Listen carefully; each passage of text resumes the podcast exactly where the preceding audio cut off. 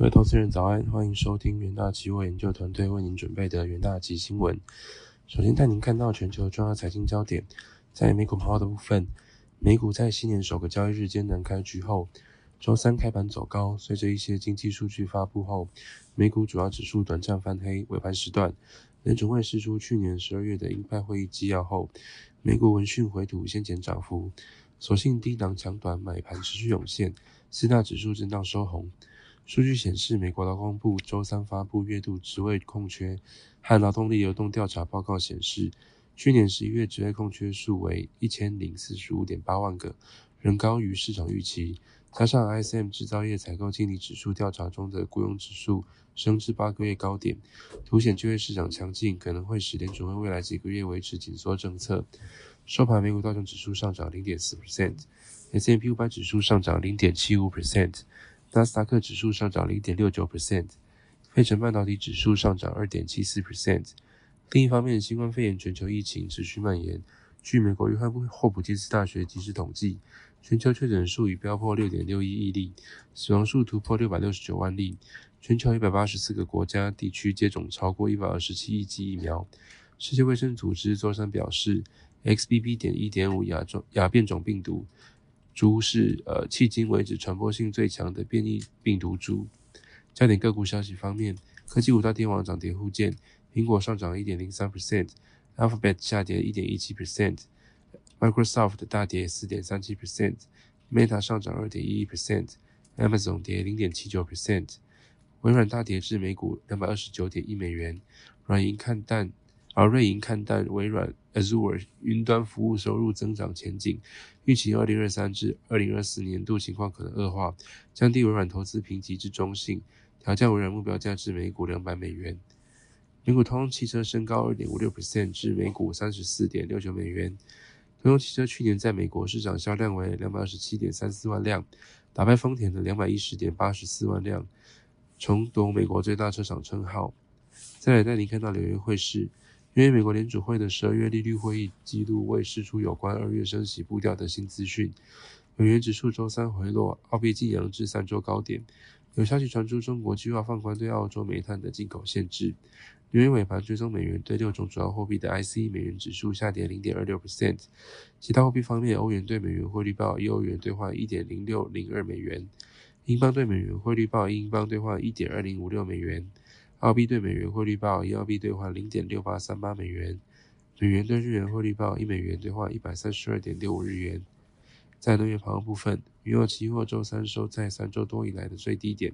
延续分析师对全球经济成长前景和中国新冠病例激增的担忧所导致的跌势。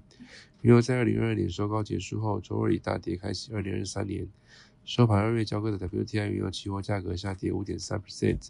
三月交割的布兰特原油期货价格下跌五点二 percent。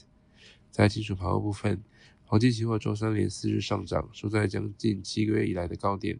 美元和美债殖利率回软带来助力，投资人也正担忧经济衰退，并期待更多来自央行的买盘。美国联储会公布十二月十三至十四日的会议记录，官员坦承过去一年来的激进升息在压力通膨方面取得明显的进展。十九名官员当中，无人认为今年适合降息。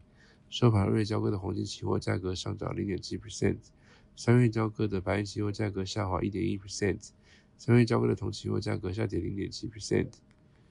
接着带你看到国际新闻，英国金融时报周四报道，苹果将与立讯精密签约在中国生产高阶 iPhone，意味着富士康独占 iPhone Pro 系列的独家组装地位不在。去年在中国大陆郑州，全球最大的苹果手机制造基地富士康工厂爆发工人示威。反对严厉的新冠防疫措施，导致 iPhone 产能受到干扰，这也让苹果计划实现供应商多元化。第二则国际新闻：美国和台湾将在一月十四至十七日，首都在台北举行台美二十一世纪贸易倡议新一回谈判，为近年来首次由美方高阶贸易官员抵台。自去年十一月八十九日在纽约举行第一轮谈判后，台美双方决定于一月十四至十七日首都在台北就台美二十一世纪贸易倡议举行新一回谈判。接着进入三分钟听股息单元，首先带您看到强势股息部分，中资 KY 期货沿短均震荡走高。二零二二年由于中国的防疫封锁措施，导致中租在中国的业绩成长不如预期。但随中国逐步解封之后，对公司的营运冲击将持续减缓。加上今年公司积极投入绿能产业，目前已有超过三千座太阳能案场，有望挹注公司营运成长动能。元大期研究团队认为，租赁业租赁业即将迎来传统业绩旺季，中租在东南亚资产规模持续成长，与中国收款状况好转。二零二三年获利渴望创高。一月四日，中租 KY 期货上涨二点七六 percent，旗下沿短均震荡走高。而在弱势股息方面，南电期货维持盘整下行趋势。南电近期公布二零二二年十二月自结合并营收达五十七点四四亿元，月减三点五四 percent，年增十七 percent，全年营收六百四十六点四七亿元，年增二十三点八 percent，创历年新高。不过，近两个月营收皆呈现月减，加上先前市场对于 ABF 需求疑虑尚未消除，公司未来营运展望仍具不确定性。有大研究团队认为，在全球通膨影响下，消费性电子产品需求疲弱，拖累 ABF 载板需求，不利公司营运展望。一月四日，南电期货下跌三点六七 percent，期价维持盘整下行趋势。好的，以上就是今天的重点新闻内容，谢谢各位收听，我明天的元大旗新闻再见，拜拜。我明天的元大旗新闻再见，拜拜。我明天的元大旗新闻再见，拜拜。我明天的元大期新闻再见，拜拜。我明天的元大旗新闻再见，拜拜。我明天的元大旗新闻再见，拜拜。